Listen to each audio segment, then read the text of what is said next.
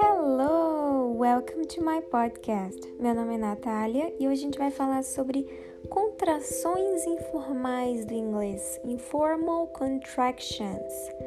The contractions, as contrações. O que, que são essas contrações? No português, a gente também tem essa mania, não sei, acho que em todo o estado, no Brasil todo tem isso, mas principalmente em Minas, a gente tem uma mania de juntar as palavras e fica tudo meio embolado assim, porque a gente junta uma palavra junto com a outra, o final de uma com o início da outra, vira uma palavra diferente e depois a gente reclama que isso acontece no inglês, mas é muito normal, isso acontece aqui também. Eu vou trazer hoje só quatro, eu acho, para não ficar longo, eu acho, vamos ver. Só com a letra G. A gente tem o gotta, o gonna, o gimme e o gotcha. O que, que significa essas palavras? Você já deve ter ouvido em algum filme ou música, porque é muito, muito normal. O gotta é uma contração de got to. Got to vira gotta. Quando você fala rápido, vira gotta, ok? Então, se eu fosse falar I got to go home, I got to go home. I got to go home é tipo um I have to go home, tipo, eu preciso ir para casa, eu tenho que ir para casa. I got to go home. Se eu falar rápido, I gotta go home. I gotta go home. I gotta go home. Gotta, gotta go. I gotta go. I gotta go home. Gotta go. Ok? I got to go. I gotta go. Ok? Uma outra palavra que a gente tem é o gonna. O gonna é uma contração para going to. Going to. Gonna. I am not gonna tell you. I am not going to tell you. Eu não vou te falar. I am not going to. Going to é ir, né? O go é o verbo ir. Going é tipo indo, mas né, né, não fiz bem falar isso não, porque não faz muito sentido se traduzir pro indo aqui não.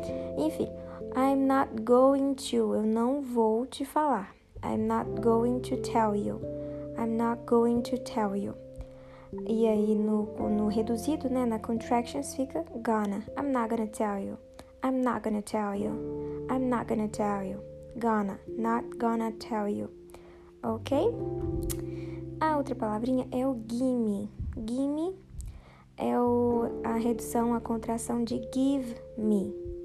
Give me. That's mine. Give me back. Isso é meu, me devolve. Give me. Me, me dá, me devolve. O, o back dá o sentido de devolve, né? Me dá de volta. Give me back. That's mine. Give me back.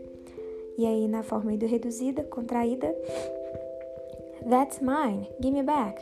That's mine. Give me back. Give me back. Give me back. That's mine. Give me back. Give me gimme, gimme, ok?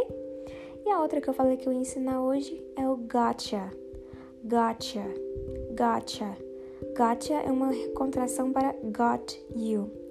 Got, não me pede para explicar got não, porque tem muito significado esse got. Mas no sentido do gotcha, normalmente é tipo um... É, não, te entendi, beleza, tô contigo, beleza, entendi, é isso aí. Ah, por exemplo, não se preocupe. Eu, eu entendi, eu tô com você. Eu, então eu tá por minha conta, alguma coisa assim. Don't worry, I gotcha. Don't worry, I got you. E aí a contração gotcha. Don't worry, I got you. A contração I gotcha. Don't worry, I gotcha. Don't worry, I gotcha. De vez em quando eles falam só gotcha, tá?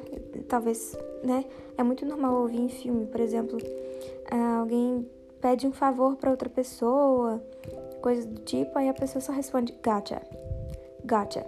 Ou então passou alguma instrução para a pessoa e a outra só responde gotcha. Tipo assim, entendi. Gotcha, gotcha, ok?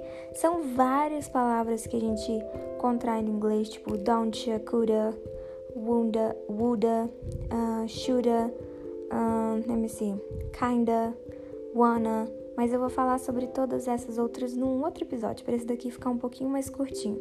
Então tenta praticar aí. O que, que a gente falou hoje? Gotta, I gotta go. Gonna, I'm not gonna tell you. Gimme, gimme back. e gotcha. Don't worry, I gotcha. Pratiquem e eu espero que vocês tenham gostado. Até o próximo episódio. See ya!